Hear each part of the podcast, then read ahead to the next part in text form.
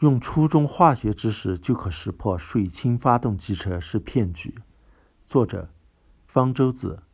最近，《南阳日报》一则报道震惊了世界：水氢车发动机在河南南阳市正式下线。这意味着车载水可以实时制取氢气，车辆只需加水即可行驶。该报道称，南阳市市委书记、市长都到青年汽车氢能源汽车项目现场办公，为氢能源汽车项目取得的最新成果点赞。市委书记和市长还乘坐了氢能源样品公交车，体验的感觉很好，舒适平稳。有南阳市政府官方支持，有市领导亲自体验，其真实性似乎不容置疑。但是消息传开后，舆论还是大哗，很多人想起了二十多年前的水变油骗局。当时有比市委书记、市长级别更高的官员的支持，甚至还有哈尔滨工业大学校长这种级别的科学家支持，但最终还是被证明了是个骗局。有了这样的先例，要让人们再相信科学原理可以轻易被推翻。就不那么容易了。人们在初中化学就学到了一个知识：要用水制取氢气，需要打破氢原子和氧原子之间的共价键，是需要输入能量的。不提供能量，车辆只加水是制造不出氢气的，也就不可能行驶。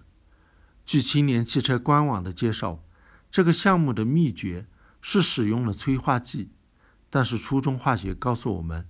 催化剂只能改变化学反应的速度，并不能改变化学平衡，不提供能量。用再多的催化剂也不能用水制取氢气。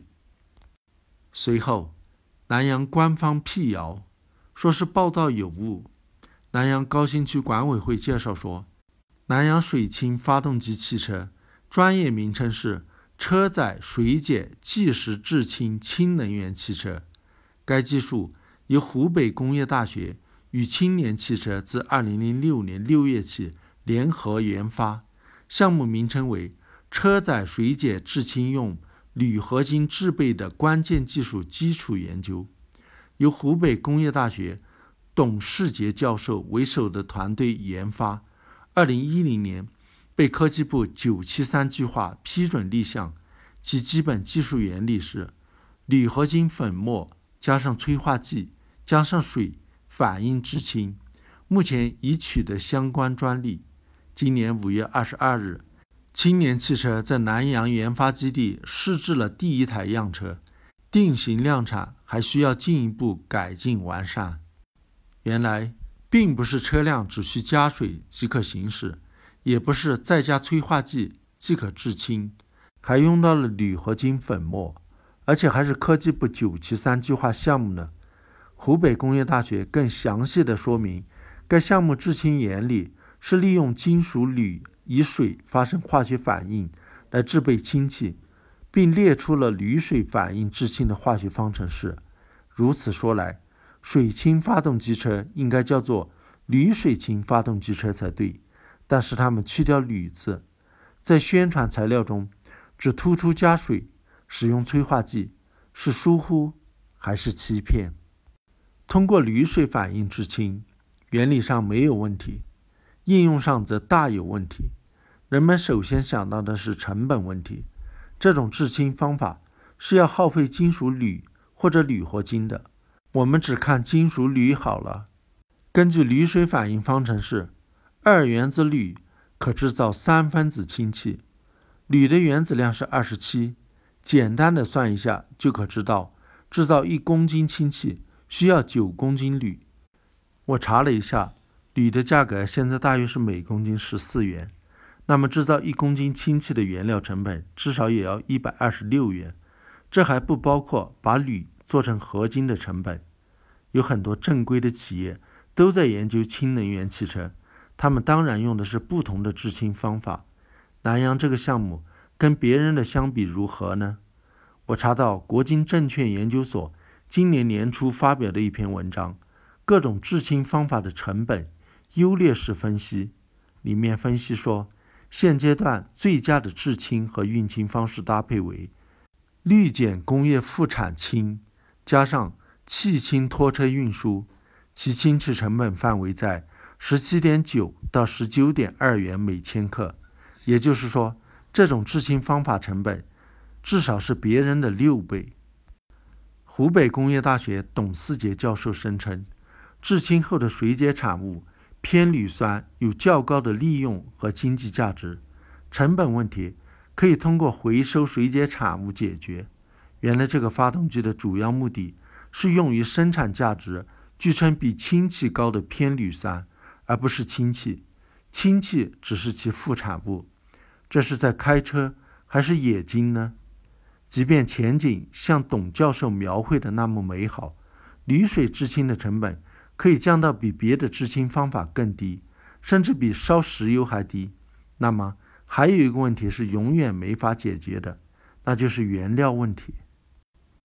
据青年汽车老总庞青年近日接受记者采访时说，他们的目标是加一百公斤水跑一百公里，加三四百公斤水可以跑三百六十到五百公里。这个说法与庞青年。二零一七年八月二十一日的说法有所出入。当时，他已宣布过，全球首辆水氢燃料车在青年汽车诞生。青年水氢燃料车不用加油，也不用充电，只加水，续航里程超过五百公里，轿车可达一千公里。也许现在采用了别的制氢技术，续航里程缩短成了三百六十到五百公里，不能再缩了。再缩，就没人会去开这种车了。那么，按照庞青年的最新说法，为了达到这个续航里程，要加三四百公斤水。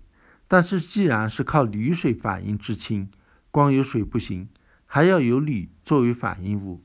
根据铝水反应化学方程式可以算出，反应所需的铝和水的质量大致相等。要和三四百公斤水反应，需要三四百公斤铝。如果用的是铝合金，需要的量就更多了。所以给这种车加一次油，不仅要加三四百公斤水，还要加三四百公斤铝。加水很容易，据称什么样的水都可以。但是到哪去加那么多铝？给一辆车续航就要准备三四百公斤铝，加油站要准备多少铝才够？难道要货车不停地给加油站运输铝，或者沿途还要建一大堆铝厂？只说加水，不说加铝，这完全是欺骗。像领导、记者演示的样车，也只演示加水不加铝，是因为铝已经预先加在车里了。样车只开几百米，不会一开四五百公里，不至于把车里的铝用完。这也完全是欺骗，所以这完全就是个不可能具有任何实用性的骗局。对科研人员来说，是为了骗国家科研经费，对企业来说，则是为了骗投资、骗新能源补贴。要识破这个骗局，只需要有初中化学知识，做个简单的计算就够了。这么简单的骗局，居然能够被科技部九七三计划批准立项，能够获得地方政府的支持，说明科技部、地方政府老爷们都应该回炉去学学初中化学。